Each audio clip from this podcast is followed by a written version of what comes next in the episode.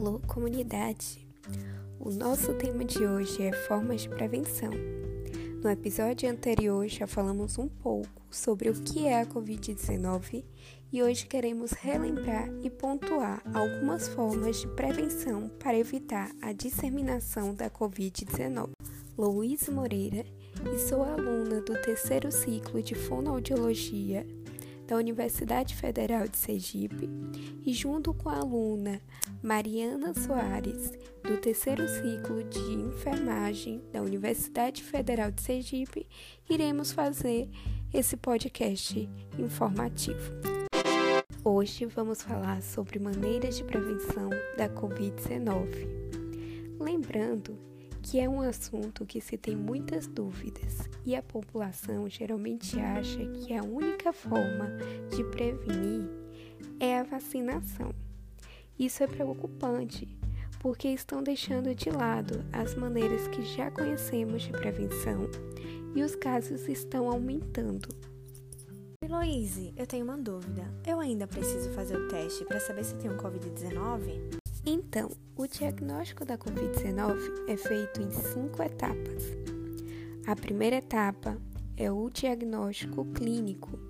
É feito pelo médico para ver se há presença de sinais e sintomas, como febre, que pode estar presente no momento do exame clínico ou referida pelo paciente, sensação febril de ocorrência recente.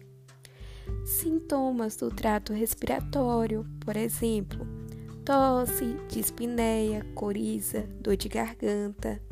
Outros sintomas consistentes, incluindo mialgias, distúrbios gastrointestinais, diarreia, náuseas, vômitos, perda ou diminuição do olfato, conhecido também como anosmia ou perda ou diminuição do paladar, conhecido como ageusia. A segunda etapa é o diagnóstico clínico epidemiológico, que é feito através da triagem para saber quais os sintomas que o paciente vem sentindo e se eles estão no quadro de sintomas que são apresentados pelo Covid-19 ou se tem histórico de contato próximo com alguma pessoa que teve Covid-19 dentro de 14 dias. É preciso ter a confirmação laboratorial para saber se a pessoa está com a Covid-19. A terceira etapa é de diagnóstico clínico de imagem.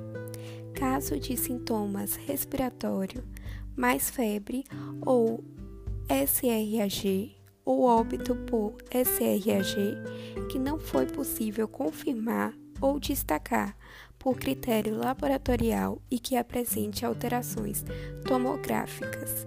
A quarta fase é muito conhecida por todos, que é a de diagnóstico laboratorial.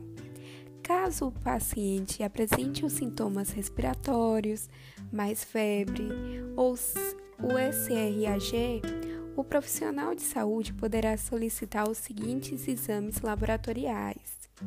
O primeiro é o de biologia molecular, também conhecido como RT-PCR, em tempo real, que diagnostica tanto a COVID-19, a influenza ou a presença do, de vírus sincicial respiratório, VSR normalmente até o oitavo dia de início dos sintomas.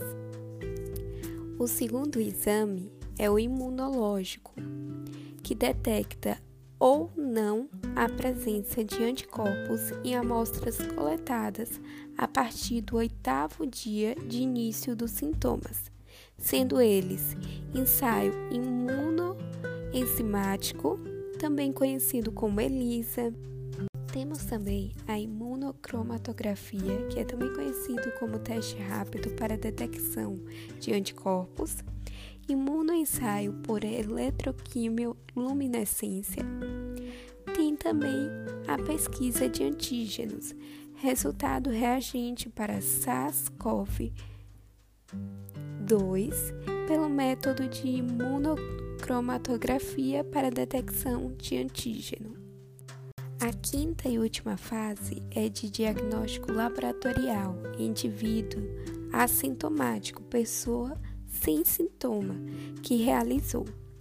Os exames que foram feitos foi, foram o exame de biologia molecular com resultado detectável para SARS-CoV-2, realizado pelo, pelo método RT-PCR em tempo real.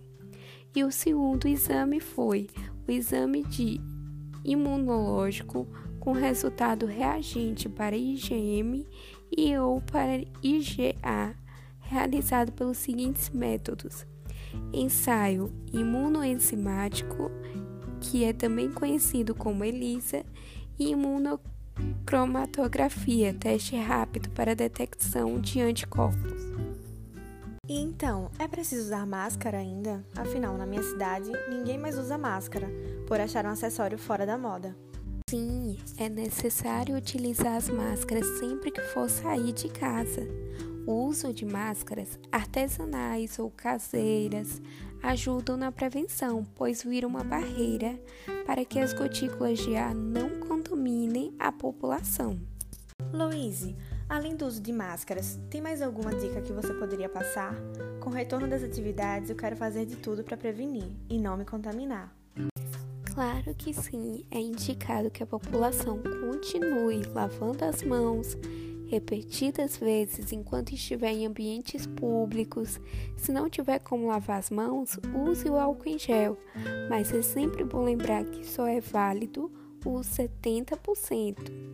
Também é bom evitar contato com pessoas suscetíveis ou infectadas dentro de 14 dias higienização dos produtos de consumo e uso de máscara sempre que for sair, ou até mesmo em casa se tiver contato com alguém que não seja do seu ambiente familiar. Chegamos ao fim do nosso podcast. Gostaria de agradecer a todos os nossos ouvintes. E gostaria de lembrar que no próximo episódio vamos falar com vocês sobre a importância do isolamento social.